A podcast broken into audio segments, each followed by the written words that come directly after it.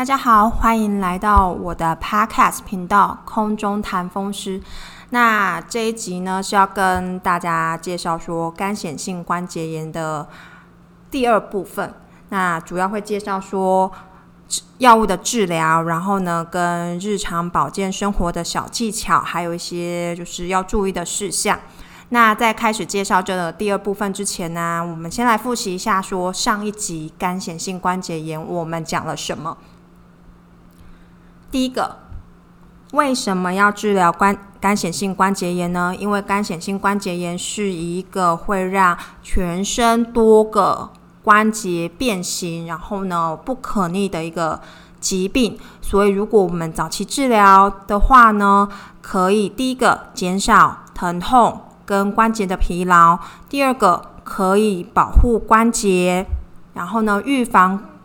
关节的破坏，改善身体的功能，还有工作效率。再来的话呢，就是说早期治疗的话呢，还是可以防止疾病的恶化。这就是干显性关节炎的治疗目的。如果不治疗干显性关节炎的话呢，可能连手机都没有办法滑喽。好，那我们怎么样？身为一个干显性关节的病友，或者是干显的病友们，我们要。自己要问自己什么问题，可能可以早期侦测干显性关节炎的存在呢？我们有一个 test 问卷，好，然后呢，这个评估的项目有五项。第一个，是不是有过关节肿胀的情况呢？第二个，有没有被医师告知过患有关节炎？第三个，病友们手或脚的指甲有没有凹陷？或者是凹洞，或者是指甲不正常的增生。第四个，有没有过脚后跟的肿痛？第五个，有没有手指或脚趾没有原因的突然肿胀？那如果这个 PASS 问卷呢，五项有三项以上的话呢，可能表示病友们有干显性关节炎，建议病友们早期的跟皮肤科医师，呃。说有这个情况，然后请皮肤科医师转介你到过敏免疫风湿科医师这边来做进一步的评估喽。好，那简介完上一集所讲的这个干显性关节炎的介绍跟部分的话呢，我们要进入我们的第二部分，干显性关节炎药物的治疗跟日常保健的小技巧，这样子我们。一开始的话呢，要先来讲药物的治疗。那干显性关节炎的药物治疗呢，呃，舒虫医师简单的，我们先简介成两个部分。两个部分的话呢，我们把它分成传统跟崭新的药物治疗。好，那传统的治疗的方面的话呢，有两个部，又可以分成两个部分。第一个是非类固醇的止痛药。那这个这个药这种药物呢，主要是让大家关节发炎的时候不痛，所以它的目的是缓解大家关节、肌肉、骨骼的一些疼痛的一个症状，红肿、热痛的这个状况。那它的话呢，只能止痛，只能治标，对预防干显性关节炎破坏这个是没有效的。然后呢，对肝显本身也没有帮助。但是如果说大家呃关节炎局部很疼痛很肿胀的话呢，也可以考虑说局部注射这个类固醇来缓解疼痛。所以呢，干显性关节炎来讲的话呢，我们口服药口服药的非类固醇的止痛药主要是止痛的部分。那类固醇的话呢，我们通常。在干显性关节炎当中呢，不口服，我们采用局部注射去缓解病友们的疼痛。好，那第二个部分呢，呃，可能可以治到根本，真正延缓疾病进展的是我们疾病调节的抗风湿药物。不过干显性的关节炎呢，这个，诶，疾病调节抗风湿药物呢，这。个部分对于干显性关节炎来讲的话，疗效就不是很明显，那也没有办法说真的可以减少，或者是说阻止它我们这个关节损伤的这个进展，但它还是基本上它还是一个治本的药物。那大概可能，然后这个药物的种类呢，这个疾病调节抗风湿药物的这个种类，在这个大箱里面有两到三种这些药物。那这个药物呢，如果说诶病友们吃了有效的话，大部分这个。关节的破坏是局限在周边的这个周边关节病变这个部分。那这一类的药物，其实如果病友们有中轴骨的侵犯啊，或者是说指甲的凹陷啊、指甲的干癣的侵犯来讲的话，这个疾病调节抗风湿药物对于这两个侵犯，其实基本上是帮助是不大的。好，那这个就是传统的治疗。那在传统治疗方面呢，我们通常过敏免疫风湿科医师在用药上面的话呢，都会互相搭配，就是它是一种算是鸡尾酒疗法，一定要一个，诶，一定要至少治标的药物，再加上治本的药物。所以呢，我们。可以看说这些病友们拿到药，我们可以简单分类一下。如果是非类固醇止痛药的话呢，那这个就是治标的部分。那如果有疾病调节抗风湿药物的话呢，那这个就是治本的部分。那一开始我们开始去看过敏免疫风湿科的时候，疾病的初期发展的初期，我们都会。两者并用，我们叫这样子叫一个类似像鸡尾酒疗法的这样子的一个处方。好，那如果等到大呃病友们真的这个关节炎因为药物而改善，比较不痛的话呢，我们可能适量的把非类固醇性的止痛药给减减量，然后呢，疾病调节抗风湿的药物会等止痛药慢慢减量之后。再开始也跟着减量，这完全都要看疾病的进展的进程的一个状况。那传统诶，传统治疗也有可能没有效的时候啊，尤其是其实我们刚刚说这个两种药物，对于肝对比较严重的肝显性关节炎的话，其实效果不是非常的好。那当然，医药界也针对说肝显性关节炎的这个治疗呢。最近有了一个很大很大的一个进步，那就是我们接下来要讲的崭新治疗的这个部分。那怎么样叫崭新治疗呢？呃，跟肝癣一样，肝显性关节炎的话呢，一样有生物制剂。那再重新跟大家提醒这个生物制剂的一个概念。诶，我又想了一个新的解释的方式，大家可以听听看书虫医师是怎么解释的。就是诶，这个疾病好像一个门，好，那发炎的地方就好像是一个锁，那生物制剂呢，就是打开锁孔的那个钥匙。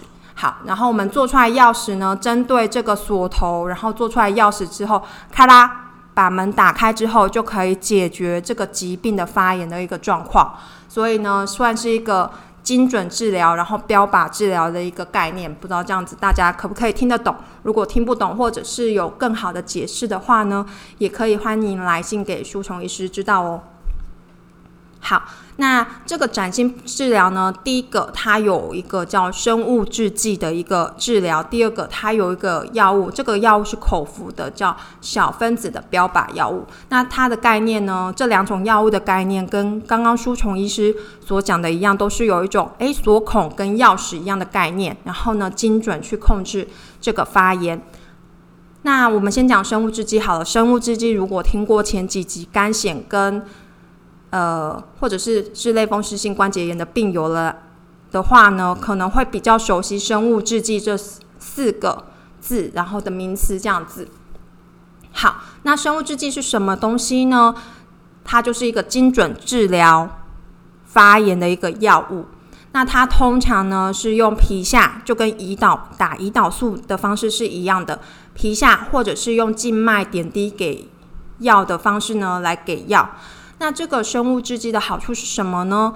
它可以比较精准去控制发炎的出错的地方，所以呢，对于干显性关节来讲的话呢，它用生物制剂比较能够控制关节的发炎，比较能够去控制说这个关节破坏的进展，进而改善我们的病友们的生活品质跟关节的功能状态。那对，那它的类型有有几种啦，有以下几种。第一个的话呢，是抗肿瘤坏死因子阿法的制剂；那第二种是抗介白质十七的制剂；那第三种是抗介白质十二跟二十三的制剂。总共有这三个种类。那说实在话，就是有三个种类，但是其实有很多种药物。至少现在在台湾健保合可的话呢，就有至少五到六种的药物。那要怎么样去挑这个生物制剂呢？其实。目前来讲的话，比较一个粗略的一个划分的话，是根据病友们的皮肤的症状、关节的症状，还有有没有指甲的侵犯，有没有中轴骨的侵犯，简单的去区分说，诶，如果你有怎么样的侵犯的话，优先使用哪一种药物？那其实这是一个嗯很粗略的一个分类方式，也是一个很粗略的决定方式。但是我们目前。所拥有的一些研究的证据啊，就只有能够提供我们用病人的症状去区分，说说我们可能可以优先使用哪一种药物。那当然，这个是未来的趋势，也是输虫医师的一个梦想。到后来，一定有一些指标，比如说更精准的一些指标，比如说抽血。好。我们帮这些干显性关节炎的病友们抽血，那因为它什么什么的指数比较高，所以呢，它适合使用优先使用一个什么样的，比如说是抗肿瘤坏死因子的阿法制剂的药物，它可以优先使用这个。好，那它另外一个 B 指数比较高，所以呢，它可以优先使用抗介白质十七的制剂，对它来讲帮助比较大。那为什么会有这样的一个趋势呢？其实因为还是有病友们用过很多种生物制剂之后，都一种一种慢慢没有效，那就会觉得说，哎，风湿科医师怎么把我当成白老鼠一样，一个一个去试药呢？其实。不是把病友们当成白老鼠，一个一个去试药，其实是因为说风湿科医师也没有一个很好的准则，去让大家说，诶，优先使用哪一种药物可能会最有效，然后呢，最不呃持续时间最长、最不容易失效的一个药物，其实是风湿科医师跟学界们也都还不知道，所以让大家就是照着已经有的一个治疗准则，然后一个一个去尝试这些药物。那当然，所以如果说在这个诶抽血的治疗指标还没出来之前，或更精准的一个提供大家参考，医师们参考一个治疗指标还没出来之前，其实药物的发展会更快。所以病友们不要担心说啊，我已经试过这么多种药物了都没有效，那医生我是不是没有救了？其实不会有这样的情况发生，因为在台湾可以使用干显性关节的。盐的药物已经有五六种生物制剂了，那国外其实是更多更多的，只是还没有进到台湾来。所以呢，这个药物的发展不会停止，大家不用担心说，诶，我这些药用过都没有效之后我就没救了，不会，一定有救，一定有希望的，不要放弃希望，吼，要给自己一个机会。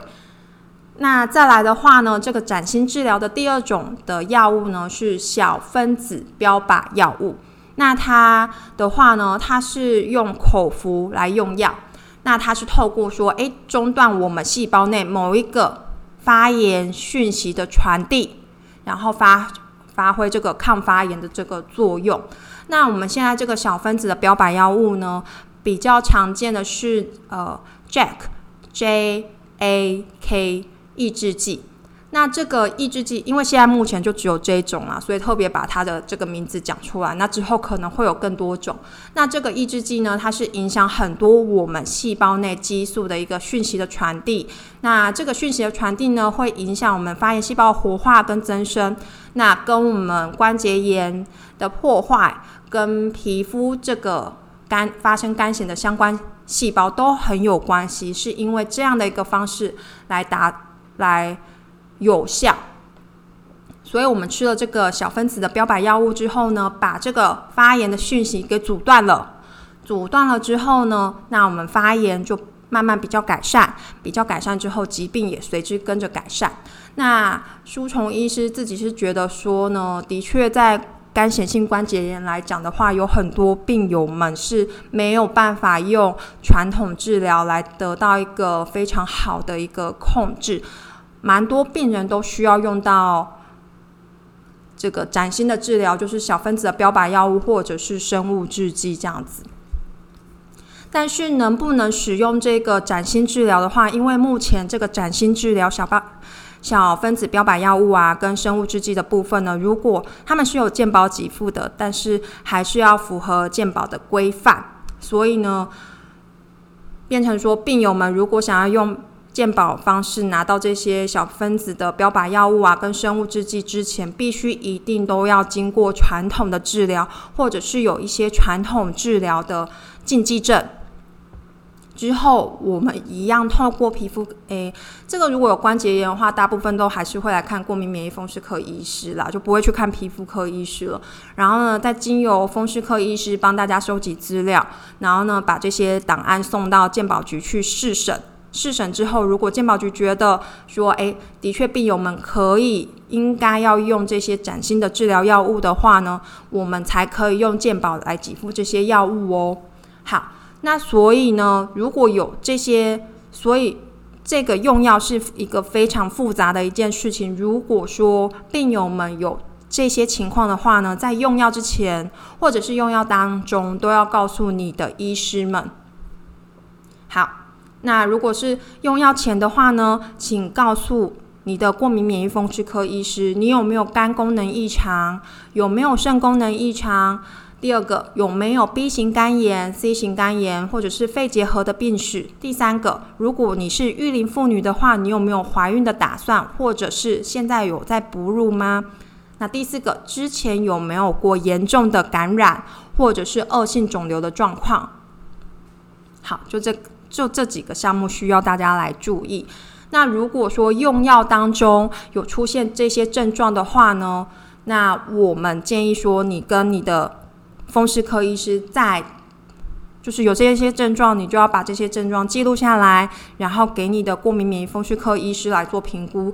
第一个，如果在用药当中有一些诶恶心呕吐啊，然后呢口腔溃疡啊，或者是说一直腹痛拉肚子呕吐的状态，那请大家先把这些症状记录下来，然后呢你的药物的话呢。你新使用的药物可以暂时停止，然后尽早回你的呃，尽早回诊找你的过敏免疫风湿科医师来做询问。好，那再来的话呢，皮肤瘙痒或者是红斑，那。第三个的话是使用之后，使用药物之后发烧。这个使用药物之后发烧后，其实传统治疗不太容易出现这样的一个状况。但是因为干显性关节炎的病友啊，其实它本身就是一个免疫失调的一个疾病嘛，所以呢，它也有可能比较容易感染。如果有发烧这个状况的话呢，建议大家还是赶快回诊。那由你的风湿科医师去评估说这个发烧跟药物有没有相关，或者是说其实是得到。另外的一些感染，好，那嗯，关于这个治疗啊，关于这治疗的话呢，舒虫医师还有一些想要讲的啦，就是说，嗯，这个。小分子标靶药物吼，跟生物制剂来讲的话，真的是对干显性关节炎的病友们，这个是一个一大的福音。那一般来讲的话呢，我自己本身的觉得啊，是觉得说，如果我们用类风湿性关节炎跟干显性关节炎来比较，说这个小分子标靶药物还有生物制剂在这两种疾病上的效果来讲的话呢？我觉得，嗯，在干显性关节炎当中，如果可以用到小分子的标靶药物或者是生物制剂的话，通常大部分的人症状改善都蛮好的，大概都可以改善到百分之七十到八十以上的病人，大多呃都很多这样子。所以呢，小分子的标靶药物跟生物制剂，对于干显性关节炎的病友们来讲，真的是一大的福音了。好像都重复讲过了，就是因为真的是真心这么觉得，不是在打广告这样子。那相较之下，类风湿性关节炎呢，虽然它的药物越来越多，它也有小分子的标靶药物有两到三种，可能更多啦，至少三种以上。那生物制剂的话呢，可能台湾。可以用健保给付的就至少十种，快要十种。那国外当然是更多更多，但是呃，类风湿性关节炎的病友呢们的话呢，使用这两种药物的效果，我觉得就没有干性性关节炎的病友们改善的那么的明显，大概就是。大部分的人都是改善百分之五十左右，或者是说这个药物很快就失业失效了，必须要换下一种药物。所以跟干显性关节炎的病友们说，就是千万不要放弃希望，因为现在有崭新的治疗可以解决你的问题。千万不要只吃止痛药，止痛药只能减轻你的疼痛，不能改善，不能治你疾病的根本，不能治本。那有些有些病友们可能也会跟舒虫医师说：“哎啊，不过医生，我就是要一直打针啊！不打针的话，我我就不打针，不打针的话，我可能就会继续痛啊！啊，关节还是一样肿。你你说是治本啊，根本没有治本啊！这个没有断根的意思，不等根的意思啦。那。”可是我要跟大家说的是，那高血压也不会等根啊。为什么大家可以乖乖吃高血压的药，就不能乖乖做干显性关节炎的治疗呢？而且，如果一旦病友们的干显性的关节炎啊得到控制之后，我们当然也是可以考虑说延长注射的时间，比如说本来一个月打一次，变成两个月打一次或者三个月打一次，只要把能够把大家的关节的症状控制在。最低最低的程度的话呢，那这个药物的注射的时间间隔都是可以拉长，完全没有问题的。好，那接下来呢，要跟大家说的是说，呃，给干显性关节炎病友们的一些日常保健的小技巧。好，那第一个我们要讲的是呢，如果大家的疾病已经得到控制。然后呢，这个关节的疼痛跟僵硬已经得到改善的话呢，一定要开始运动。那运动有什么好处呢？运动的话呢，可以保持关节的功能。那怎么样叫保持关节的功能呢？关节的功能就是要活动跟承受我们身体的重量，或者是我们拿东西的一个重量。所以运动的话呢，第一个。可以保持关节的活动度。第二个，可以训练大家除了关节之外这些肌腱啊、肌肉的一个力量。所以，如果大家疾病开始得到控制之后，一定在不疼痛的时候，一定要开始运动，这一定是有好处的。好，那运动还有什么好处呢？它可以减少发炎跟关节的疼痛。然后减轻关节的负担，那增加大家的肌肉量，那这样就算说，呃，这算是一个概念，因为我们活动的话呢，主要的工作的人有谁？就是关节跟肌肉。那大家的关节已经开始有点损伤、受损的时候呢，我们就要用肌肉这个角色来辅助关节，来帮忙关节，所以当然要训练它，当然要运动。所以第一个。运动的好处到底是什么呢？再总结一下，我们是保持关节的活动度，然后呢，维持关节的顺畅度。好，第二个，增加肌肉的量，使肌肉去帮忙已经有受损的关节，然后维持大家的这样子才可以维持大家的日常生活跟正常的工作的能力。那运动有没有说要建议？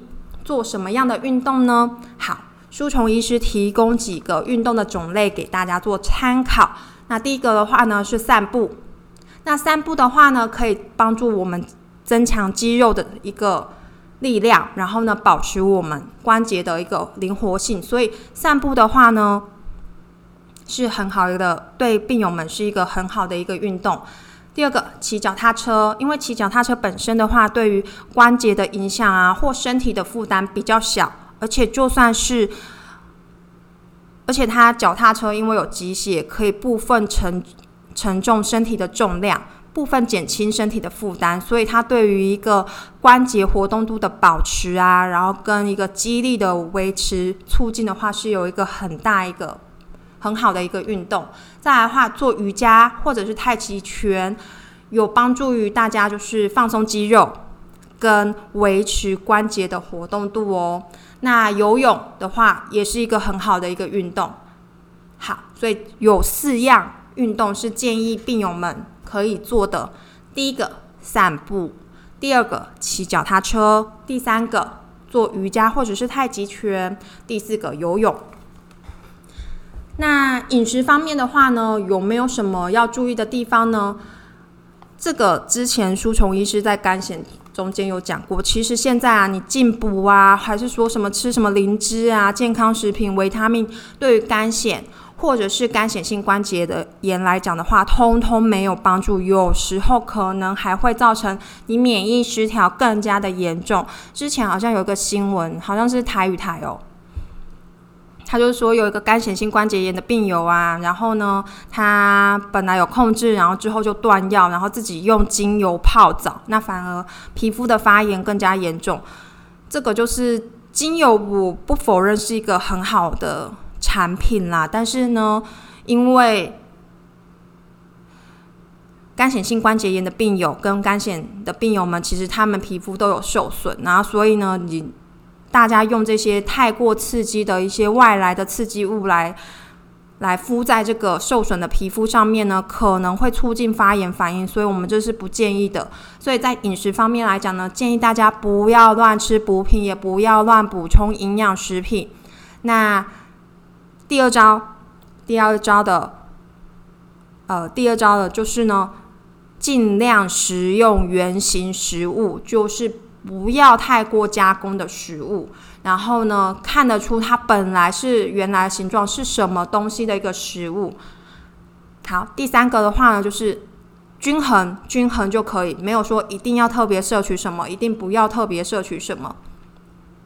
当然也是有病友告诉我说：“诶，医生，我觉得我吃了什么豆子的话，我的就关节就会开始疼痛。”好，那如果真的有这样的情况的话呢，书虫医师还是老话一句，就是维持均衡的饮食，然后尽量吃原形的食物。那如果大家真的觉得说：“诶，我吃豆子就是会很痛啊，我已经试过好多次了。”那没关系，书虫医师也相信你。那请病友们，如果有这样的一个食物的话呢，那自己就是病量。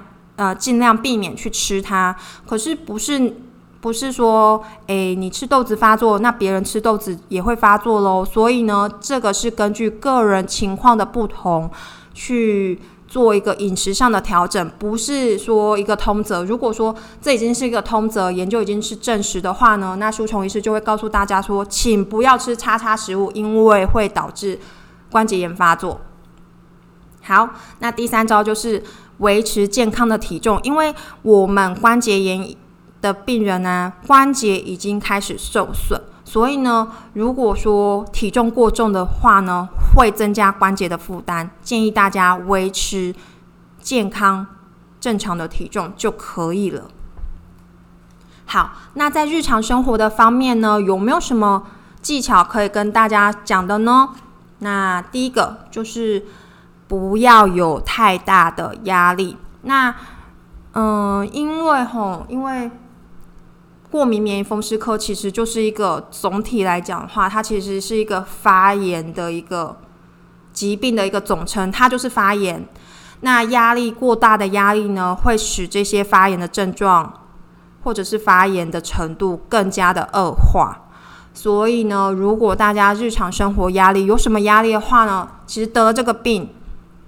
得了风湿科疾病的话呢，建呃书虫医师自己觉得啦，就是自己的生呃心灵的一个守则，就是危机就是转机。如果大家真的得了这样的一个疾病，其实是身体在告诉大家说：“诶，你现在可能可能是因为他可能就是因为压力太大啦，那压力太大就导致你产生这些发炎的疾病，那你赶快。”我已经开始提醒你了，你赶快，你赶快想说什么的压力，你要去把它赶快解决掉。那解决掉这些压力的话呢，疾病就会开始缓解，症状就会开始减轻。那你的日常生活也可以得到改善。其实是一个身体给大家的一个提示哦。所以想一想，说日常生活中可能有什么样的压力，然后呢，导致大家就是症状越来越严重。那找出这个压力的来源，赶快去改善它。疾病可能不用增加药物或就可以得到改善，然后改善之后就可以开始减药啦。压力真的是一个。发炎疾病的一个大克星，头号大克星。对，有很多事情可以跟大家讲的，但是呃，跟肝炎没有关系，所以我们下次有机会再讲。第二个，戒烟，因为戒烟，因为烟啊，吸烟就是一个慢性发炎。那慢性发炎的话呢，就会使这些干显性关节炎本来已经在发炎的一个状况的话。雪上加霜，火上加油。我比较喜欢“火上加油”这个字，因为我们的发言就是火，然后呢，这个烟好像就是在火上泼油一样，所以大家的症状就会更加更加的严重。所以一定要戒烟。好，那第三个要好好的睡觉。这个好好睡觉的话呢，其实像书虫医师的话呢，都会问病人说：“你有没有睡觉？”那如果有一个良好的睡眠的话呢，其实关节发炎的症状啊会比较减轻。那当然有时候病友们是痛到睡不着，那如果有痛到睡不着这个情形的话，也是舒虫医师非常在意的一个状况。那我们可能要适量的增加药物，或者是现在药物如果已经到就是已经到。顶了没有办法再加药的话呢，可能考虑就是帮大家申请生物制剂或者是小分子的标靶药物，去减轻大家这些疼痛，然后呢，建立一个良好的循环。这个就是这个也是我很喜欢的一个法则啊，就是如果说你发现有什么东西已经在恶性循环的时候，我们就要去找出那个症结点，然后去打破它，建立一个好的循环。这样子的话呢，其实状况才会一个改善，而且有时候打破这个坏的循环，建立一个好的循环，这件事情来讲的话呢，可能这个突破点并不是一件很难的事情啊。比如说像肝显性关节炎来讲的话，那你就是老实跟你的风湿科医师陈述这些症状，那风湿科医师可能就是增加药物，或者是帮大家申请更好的崭新治疗，然后突破之后，诶。开始不痛了，开始可以睡觉了，然后一个良性的循环开始建立了。反而到最后，可能良性循环建立之后，药物也不用吃了，生物制剂也不用打了。那大家可能就是定期回来看风湿科医师，稍微追踪一下指数，这样就好了。也有可能是到最后可以是一个这么好的一个结果哦。所以大家不要小看这个突破的这个力量。好，那第四个的话呢，就是不要喝酒。